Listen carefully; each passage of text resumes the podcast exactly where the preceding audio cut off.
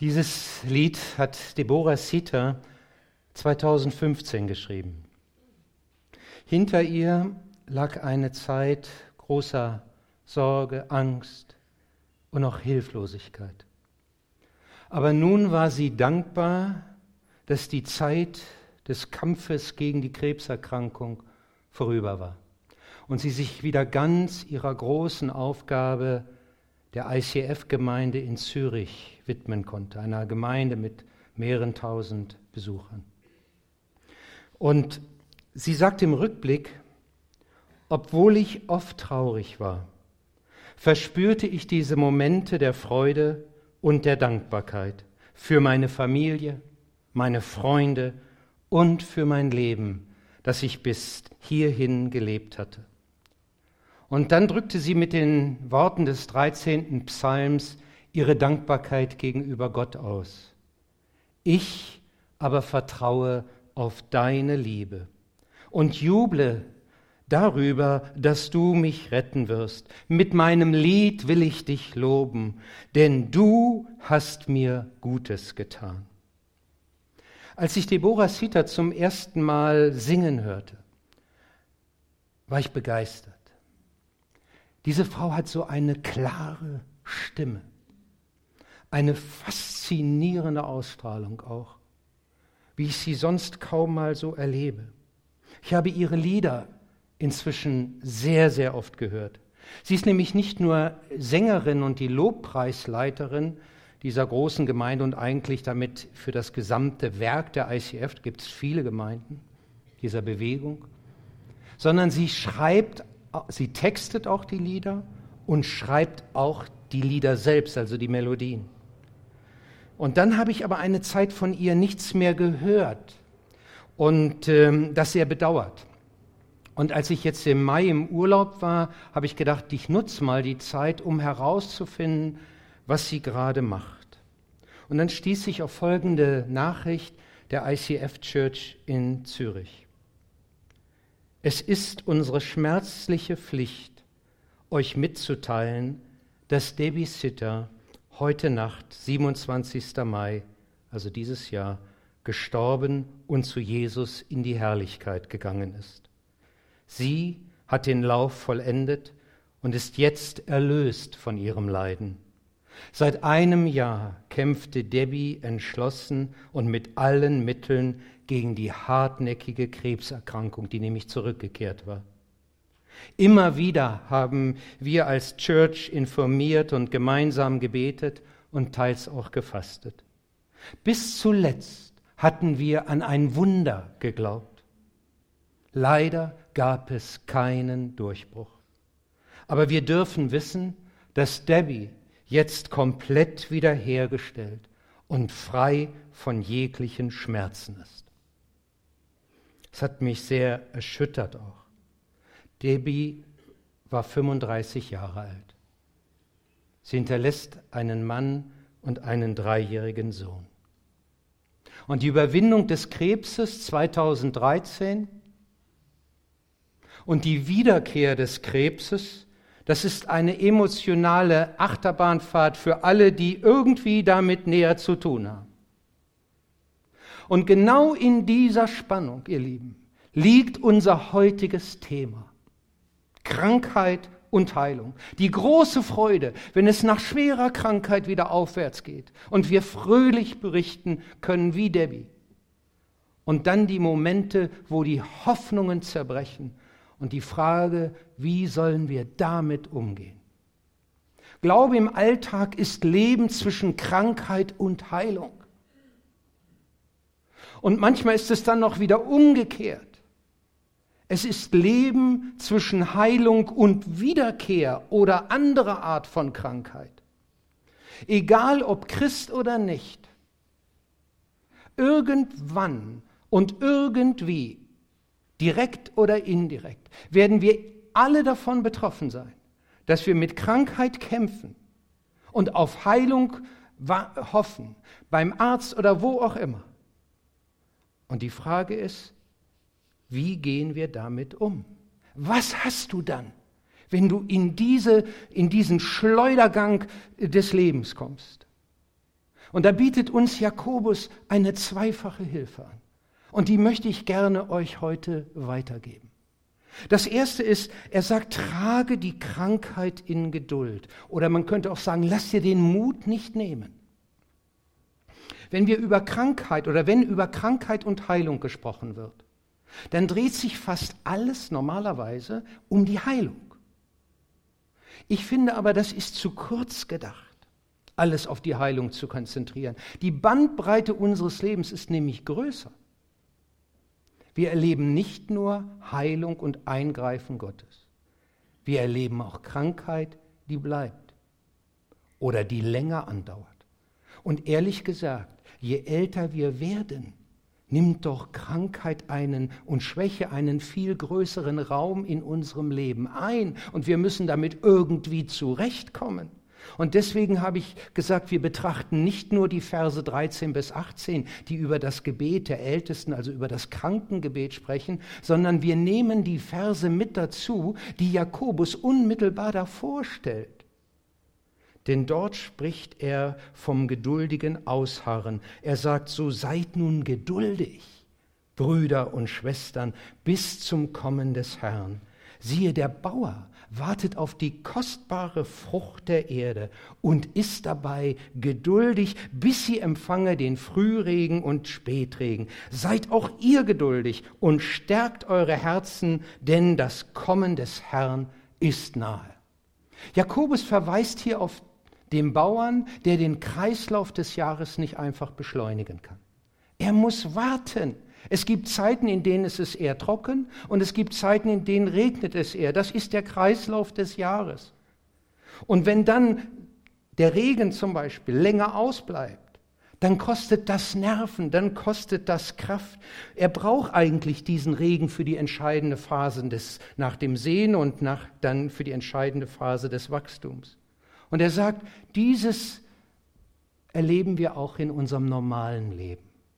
Auch da gibt es immer wieder Dinge, die kosten uns Kraft. Es gibt Dinge, die gehen ihren Weg und die können wir nicht beschleunigen. Gerade dann gilt es, Nerven zu haben, wenn dann das Erhoffte noch weiter ausbleibt. Jakobus spricht hier zunächst noch gar nicht direkt über Krankheit und Heilung, sondern über die allgemeinen Schwierigkeiten, die wir immer im Leben aus allen möglichen Richtungen haben. Aber er schließt Krankheit ein. Und das merkt man dann, wenn man die nächsten Verse liest. Da heißt es, nehmt zum Vorbild des Leidens und der Geduld die Propheten, die geredet haben im Namen des Herrn. Siehe, wir preisen selig, die erduldet haben. Von der Geduld Hiobs habt ihr gehört und habt gesehen, zu welchem Ende es der Herr geführt hat. Denn der Herr ist barmherzig und ein Erbarmer. Es gibt, glaube ich, keine Person in der Bibel, die mehr für Leid und Verlust steht als Hiob. Erst werden ihm seine Kinder genommen, dann verliert er seinen Besitz und zum Schluss seine Gesundheit. Und er wird so schwer krank, dass er sich den Tod wünscht. Er ist geradezu ein Synonym für Krankheit und Leid geworden. Wir sprechen bis heute von Hiobs Botschaften wenn uns was Schlimmes erreicht, eine schlimme Nachricht. Und in diesem Zusammenhang solcher Botschaften, in diesem Zusammenhang von Leiden und Schwierigkeiten, von Krankheit und ausharren müssen, spricht er eben von Geduld. Sechsmal verwendet er in diesen paar Versen das Wort Geduld. Aber es sind zwei Begriffe, die er benutzt. Sie beschreiben auch zwei Arten der Geduld. Die erste nenne ich einmal Warten in Geduld. Die Geduld des Wartens brauchen wir im Alltag an vielen Stellen. Du brauchst sie, um es mal ganz banal zu sagen, wenn du die Kinder schnell ins Bett bringen willst, um anschließend das Pokalfinale zu sehen. Und dein Kleiner sagt zu dir, Papa, heute mache ich alles in Zeitlupe. Und du redest und redest, aber der Mensch, der kleine Mensch, dieser Wicht hat einen starken Willen. Und allmählich begreifst du, du musst froh sein, wenn du die zweite Halbzeit noch sehen darfst. Wir brauchen Geduld. Wir brauchen, ich brauche ja schon Geduld, wenn ich bei Amazon etwas bestelle und dann heißt es Lieferfrist in sieben Tagen. Aber ploppt dann ein Fenster auf. Sie können den Overnight Express nutzen, wenn Sie Prime-Mitglied werden. Und ich denke, Schatzi, sollen wir das Abo doch nehmen? Wir brauchen Geduld. Wir brauchen Geduld, wenn wir in den Urlaub fahren und nach einigen Kilometern im Stau stehen und deine Frau fragt dich, hast du auch vorher nachgeschaut, wie wir am besten fahren können? Oder aber beim Arzt, bleiben wir bei der Krankheit. Da brauchst du Geduld im Wartezimmer, wenn du siehst, dass andere später kommen und früher dran sind. Wir brauchen ständig Geduld in unserem Leben. Im Hebräischen der Muttersprache von Jakobus. Jakobus ist ja, das haben wir letzten Sonntag gesehen, der Bruder von Jesus. In der Muttersprache von Jakobus bedeutet dieses Wort übrigens das Aufwallen des Zornes zurückhalten. Vielleicht haben auch manche von uns diese Art der Geduld besonders nötig. Im Griechischen bedeutet es etwas anders, hat ein anderes Schwergewicht. Da heißt es Langmut oder einen langen Atem haben.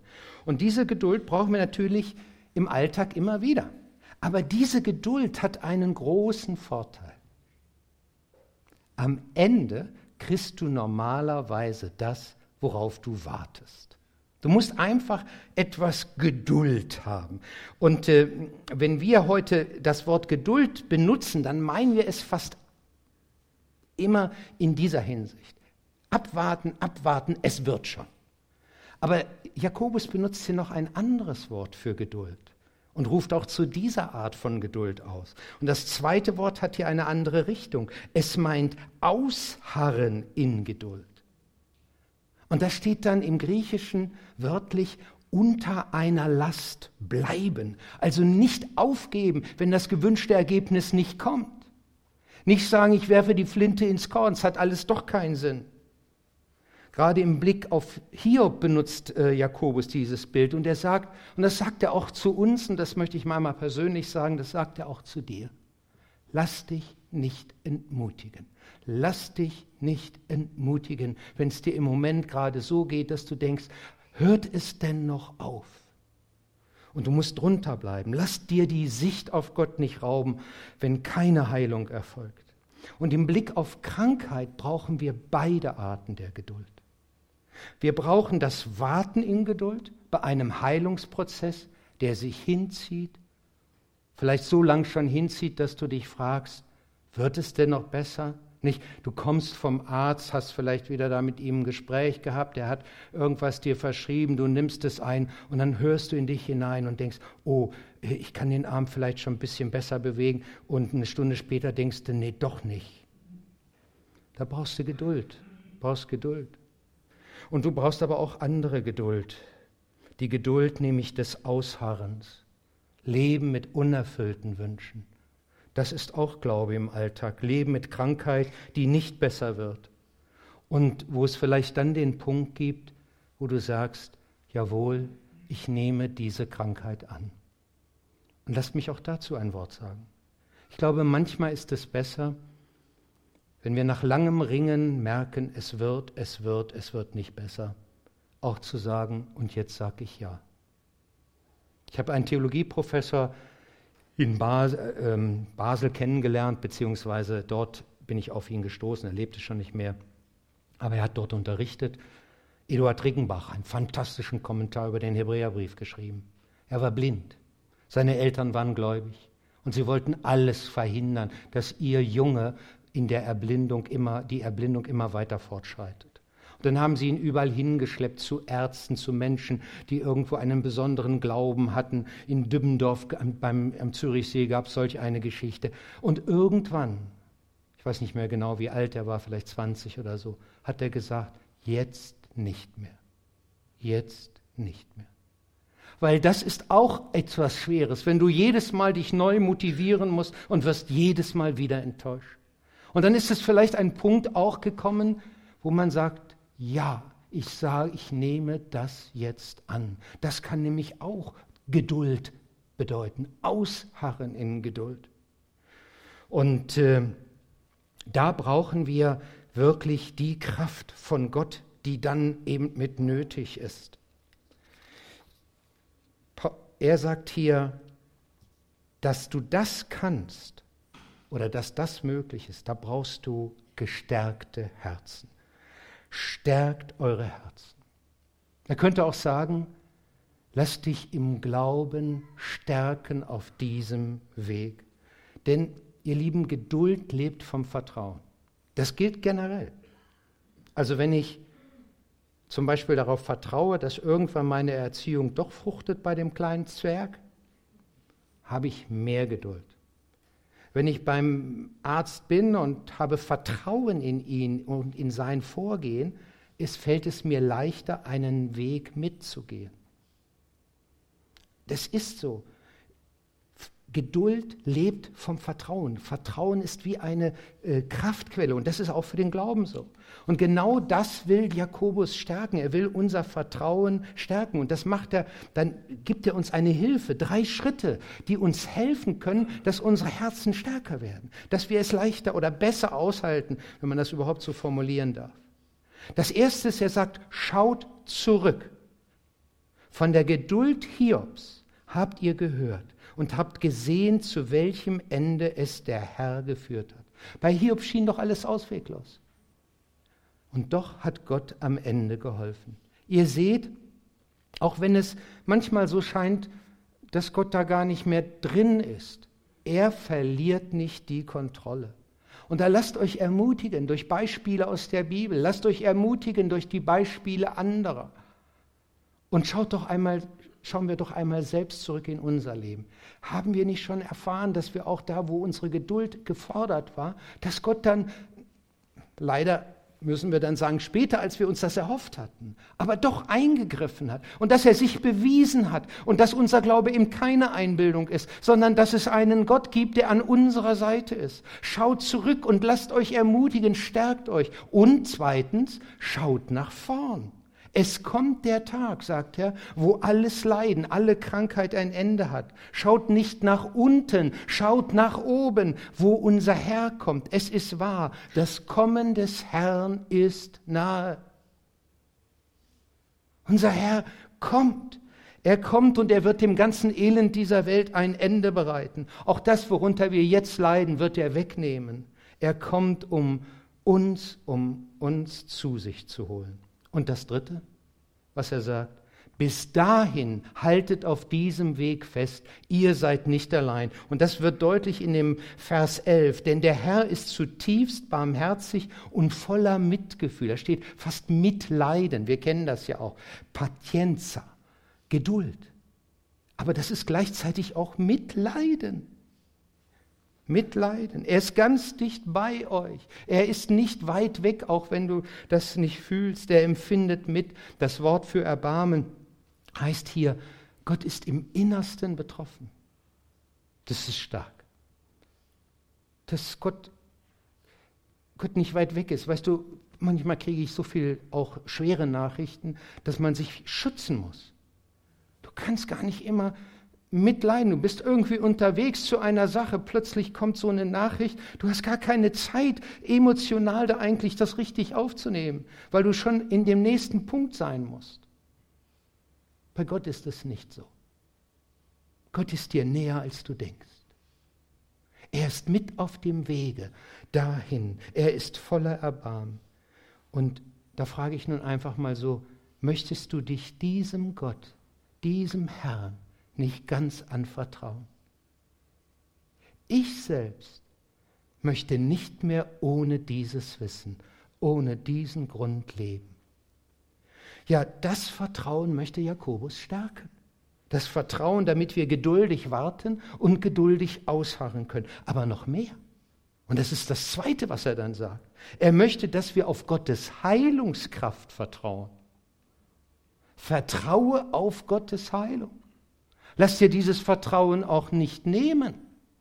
Hier heißt es, wenn jemand von euch krank ist, soll er die Gemeindeleute zu sich rufen, damit sie für ihn beten und ihn im Namen des Herrn mit Öl salben. Wenn sie im festen Vertrauen beten, wird der Herr den Kranken retten. Er wird ihn aufrichten und ihm vergeben, wenn er Schuld auf sich geladen hat. Also die Ausführungen, die vorher Jakobus über Geduld gemacht hat, die bedeuten nicht, naja, das ist eben so, Gott greift heute leider nicht mehr ein. Jesus ist nicht mehr auf der Erde.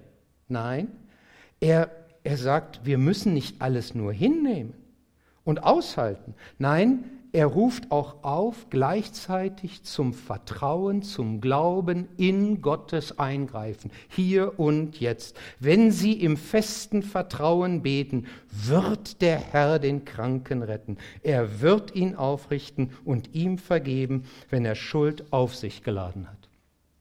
Tja, nun wird's spannend.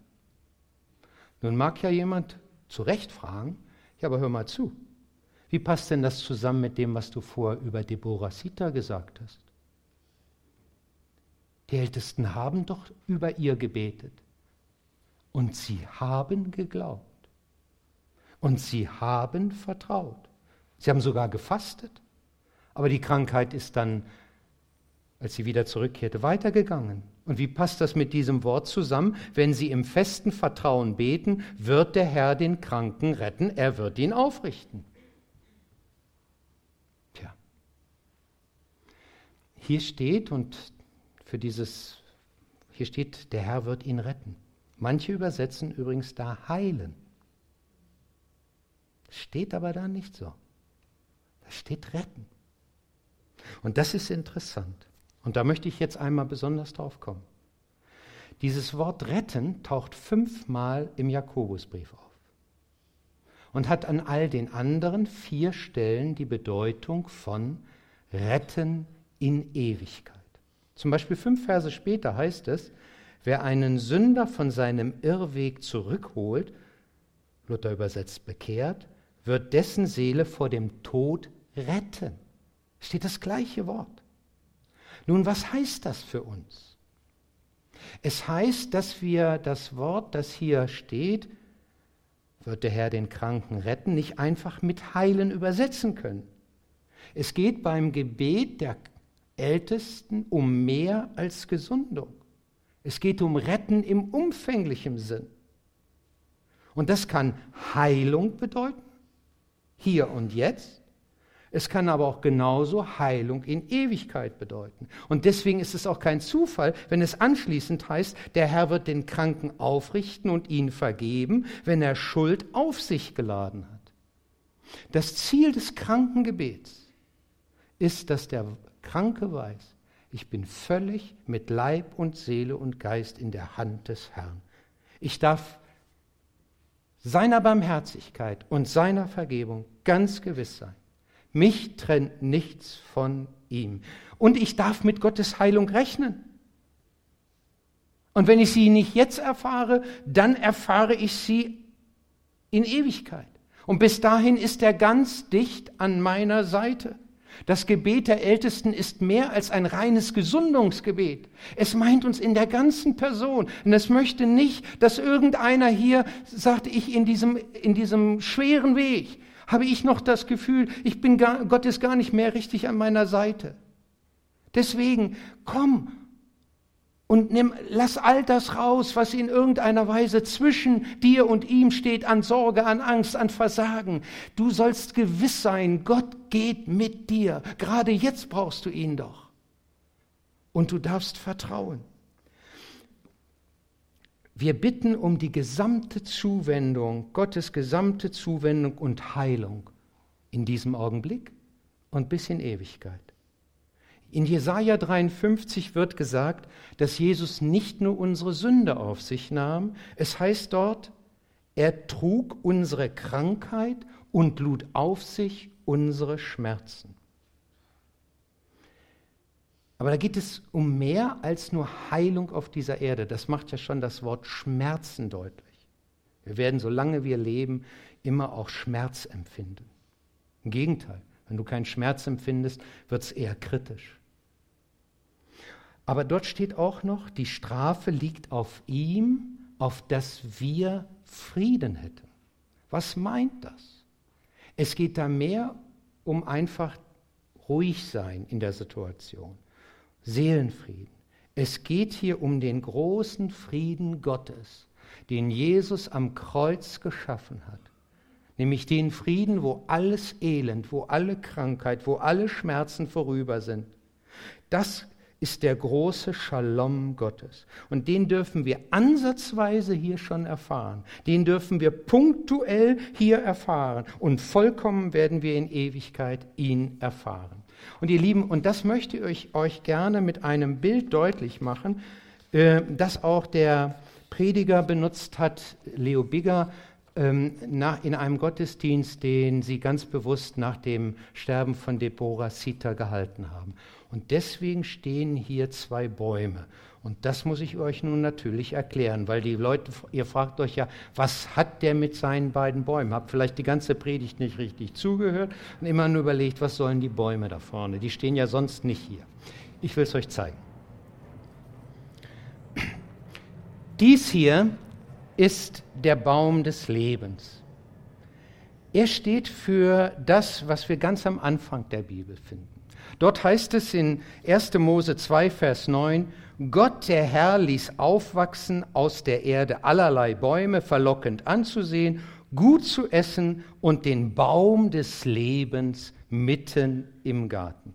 Also dieser Baum, der steht für paradiesisches Leben. Leben, das Gott schenkt.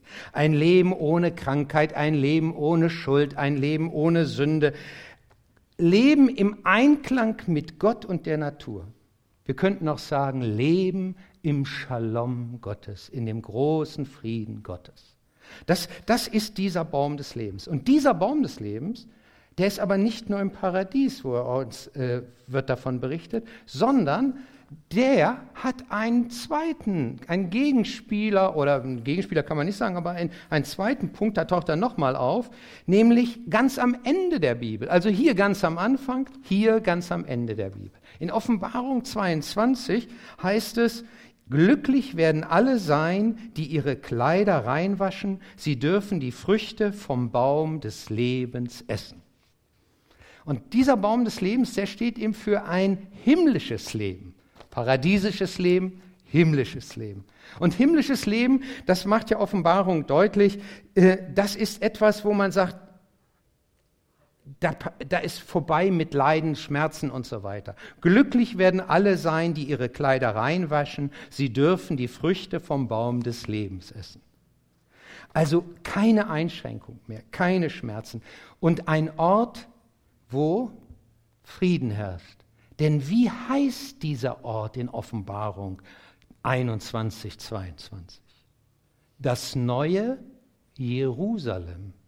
Und in Jerusalem steckt ein Wort drin. Habt ihr vielleicht jetzt schon geahnt? Shalom, Salem, ne, Salem Aleikum, heißt ja auch Friede mit euch. Also, äh, dieses ist der Ort des Friedens und dies ist der Ort des Friedens. Aber zwischen diesen beiden Bäumen bewegt sich unser Leben. Hierher kamen wir als Menschen. Hierhin gehören wir eigentlich als Menschen. Aber hier dazwischen ist unser Leben. Und dieses Leben, das wird von anderen Sachen bewegt. Und die möchte ich euch mal gerne zeigen.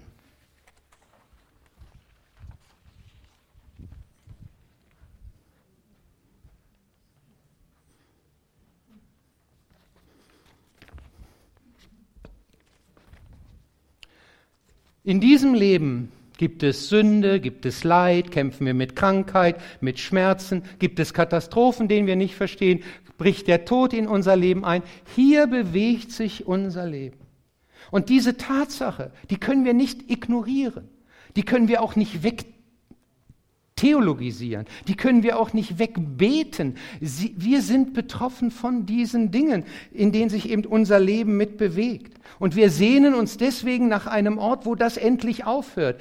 Und dann heißt es in Hebräer 13, Vers 14, wir haben hier keine bleibende Stadt, sondern die zukünftige suchen wir. Die Stadt, wo es Frieden gibt, wo der Frieden, der ursprünglich war und der Frieden, der einmal sein wird, wo, wo das sich erfüllt. Aber inzwischen, in dieser Zeit, sind wir hier unterwegs. Und nun? Nun ist Jesus gekommen als der Botschafter, der weiß, wie es hier ist und der weiß, wie es hier ist. Und er sagt, ich bringe euch, damit ihr mir vertraut, ein Stück dieses Friedens und jenes Friedens mit auf diese Erde. Er ist gekommen, um uns Frieden zu verkündigen. Und diesen Frieden sollen wir erfahren in unserem Herzen, in unserer Seele, aber auch in dem, was er tat. Es heißt in Matthäus 8, Vers 16, äh, als, er, äh, als Jesus Kranke heilte, er heilte alle Kranken und dann wird Bezug genommen auf Jesaja 53 als Zeichen, dass hier keiner glaubt, ja, er hat ja diese Macht gar nicht. Und Jesus gibt seiner Gemeinde den Auftrag, dieses Evangelium vom Frieden allen zu sagen und für Kranke mitzubeten. Und so sind wir hier zusammengekommen als eine Gemeinde, als eine Mannschaft, die sagt, wir vertrauen, dass Jesus nicht im Himmel allein sozusagen für sich ist, sondern dass er heute noch genauso eingreifen kann, wie er das damals gemacht hat. Glaube ist keine Einbildung. Ja, aber wie können wir nun seine Hilfe erfahren? Ich denke in einer dreifachen Weise. Und das ist wichtig, dass wir das auch verstehen. Das Erste ist, wenn wir so zusammenkommen als Älteste, und es muss ja nicht nur bei den Ältesten sein, das betrifft ja unser Beten um Heilung generell auch, dann kann es sein, und das haben wir, wir haben spontan Heilung erfahren. Das heißt Spontanheilung, Gott greift sofort ein. Und ehrlich gesagt, ihr Lieben, wenn das so passiert, bin ich selbst überrascht. Es spricht nicht für meinen starken Glauben. Aber wenn man das erleben darf, dann füllt Freude das Herz. Dann denkst du, das lag aber nicht an dir. Das lag an Gott. Und das ist, worauf wir bis heute vertrauen. Wenn wir zusammenkommen, weil jemand von euch gesagt hat, bitte betet für mich und dann betet man nicht jetzt für einen kleinen Schnupfen oder so, sondern es sind ja dann ernsthaftere Dinge, wo wir Gottes Hilfe suchen, wo uns die Sorge im Herzen sich immer weiter ausbreitet. Betet für mich, dann kommen wir in diesem Vertrauen zusammen und sagen, jawohl Herr, jetzt greif ein, jetzt in diesem Augenblick. Wir vertrauen. Dir ist gegeben alle Gewalt im Himmel und auf Erden und wir dürfen davon jetzt mitnehmen. Es kann aber auch sein, dass Heilung ein Heilungsprozess einsetzt. Das ist das Zweite. Das haben wir auch schon erlebt. Wir haben gebetet und es wurde nicht augenblicklich besser. Es zog sich hin. Nicht nur ein, zwei, drei Tage, sondern es, es begann ein Prozess und manchmal sogar zusammen mit Medizin, mit der Medizin. Du weißt dann gar nicht, wir, wir sind ja schnell so, dass wir denken, hat es jetzt am Gebet gelegen oder an der Arznei? Wisst ihr, das ist mir herzlich egal. Und ich weiß, dass Gott doch beides benutzt. Warum sollen wir diese Engführung machen? Nein. Wir erleben, dass Gott dann solche Prozesse macht. Und das ist ein großes Geschenk. Aber, und das ist das Dritte, wir müssen auch ganz ehrlich sein und sagen, und wir haben gebetet und wir haben geglaubt, genauso wie das äh, die Gemeinde in, äh, in Zürich gesagt hat. Es ist nicht besser geworden. Und da wollen wir auch nicht künstlich irgendwas suchen. Nein, wir müssen uns darunter beugen, dass Gott einen anderen Weg gegangen ist. Aber wir haben nicht verloren. Gott wird heilen, heilen in Ewigkeit. Wir wissen, dass Deborah nun all ihre Schmerzen und all das nicht mehr ertragen muss, dass sie komplett wiederhergestellt ist. So hieß es in dieser Mitteilung. Und darauf, darauf vertrauen wir auch. Die Bibel macht klar, wenn du Heilung suchst als Mensch, der Christus nachfolgen will, dann darfst du darauf vertrauen. Entweder es ist die spontane Heilung oder ein Heilungsprozess oder Heilung, die du in Ewigkeit miterleben wirst. So kommen wir zu ihm. Und genau das bietet eben Jakobus an, wenn er sagt, ist jemand von euch krank, soll er die Gemeindeleiter zu sich rufen, damit sie für ihn beten. Und hier habe ich vor, ein, ein Experiment, oder ein Experiment hört sich zu viel an, aber etwas zu wagen. Ich habe überlegt, kann ich das? Habe keinen gefragt, damit mir keiner Nein sagt.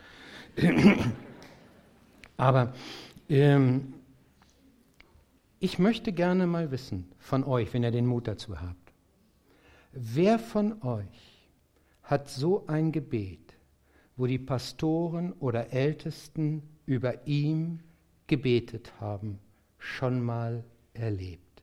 So, dann bitte ich dich, steh auf und sag jawohl, ich habe es so erlebt.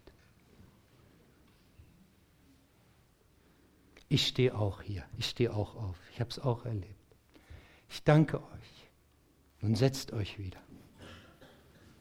Und nun ganz ehrlich, ganz ehrlich, wer hat erfahren, dass es besser wurde? Steht, wenn es so war, bitte ich dich, steh nochmal auf. Stehen fast alle nochmal auf. Ihr Lieben, Lasst euch das, die ihr das vielleicht noch nie in Anspruch genommen habt, vielleicht irgendwo auch sagt, oh, ich, ich, ich zittere da so ein bisschen vor, ich habe Scheu, das in Anspruch zu nehmen. Lasst euch dieses Bild eine Ermutigung dafür sein, dass wir heute, hier und jetzt Gott in Anspruch nehmen dürfen und dass wir sagen, jawohl, Du greifst auch ein, hier und jetzt. Du bist der Botschafter. Du hilfst uns, du greifst ein. Vielen Dank, ihr dürft euch wieder setzen. Ihr Lieben, wir glauben, dass Gottes Heilungskraft genauso heute so groß ist wie vor 2000 Jahren. Und dieses wollen wir uns nicht nehmen. Und deswegen, wenn du krank bist, ruf uns an. Wir sind da und wir möchten dich gerne darin unterstützen. Also, um es zusammenzufassen, vertraue auf Gottes Heilung oder trage die Krankheit in Geduld. Ich habe das heute alles gesagt, um euch zu ermutigen auf dem Weg. Ihr Lieben, als ich hierher kam, oder zu Hause besser gesagt, habe ich mir eine ganze Reihe von euch vorgestellt, für die wir gebetet haben oder die gerade im Moment mit bestimmten Dingen kämpfen und wo ich das weiß. Und ich habe einen Wunsch gehabt, dass euch Gott durch dieses Wort ermutigt, das Vertrauen nicht zu verlieren, wo ihr aushalten müsst in Geduld. Und das Vertrauen auch nicht zu verlieren, dass Gott eingreift. Und das ist das, was er heute uns zu sagen hat. Wir brauchen nämlich eine Theologie, die beides zusammenkriegt. Krankheit und Heilung und die nicht scheitert, wenn die Krankheit bleibt und ebenso wenig das Vertrauen in Gottes Heilen, das Eingreifen heute einfach aufgibt. Nein, wir brauchen diesen Weg des Glaubens, wo wir sagen, jawohl, Herr, du greifst ein. Das ist Glaube im Alltag. Und da möge euch unser Herr drauf stärken auf diesem Weg und mit diesem, mit diesem Wissen, er ist da. Ich will beten. Herr Jesus Christus, wir danken dir für dein Wort. Aber wir danken dir nicht nur für dein Wort, sondern wir danken dir für die Realität, dass du bis heute erfahrbar bist. Dass wir bis heute erleben dürfen, dass du eingreifst über Bitten und Verstehen. Wunderbare Heilung. Und gleichzeitig, Herr, brauchen wir auch das andere wir brauchen dich in uns, der du stärker bist als wir, der du uns stärken musst, damit wir dann den Weg gehen können, der auch schwer ist, wo wir aushalten, abwarten oder ausharren müssen. Und so segne einen jeden hier und stärke ihn auf diesem Weg. Amen.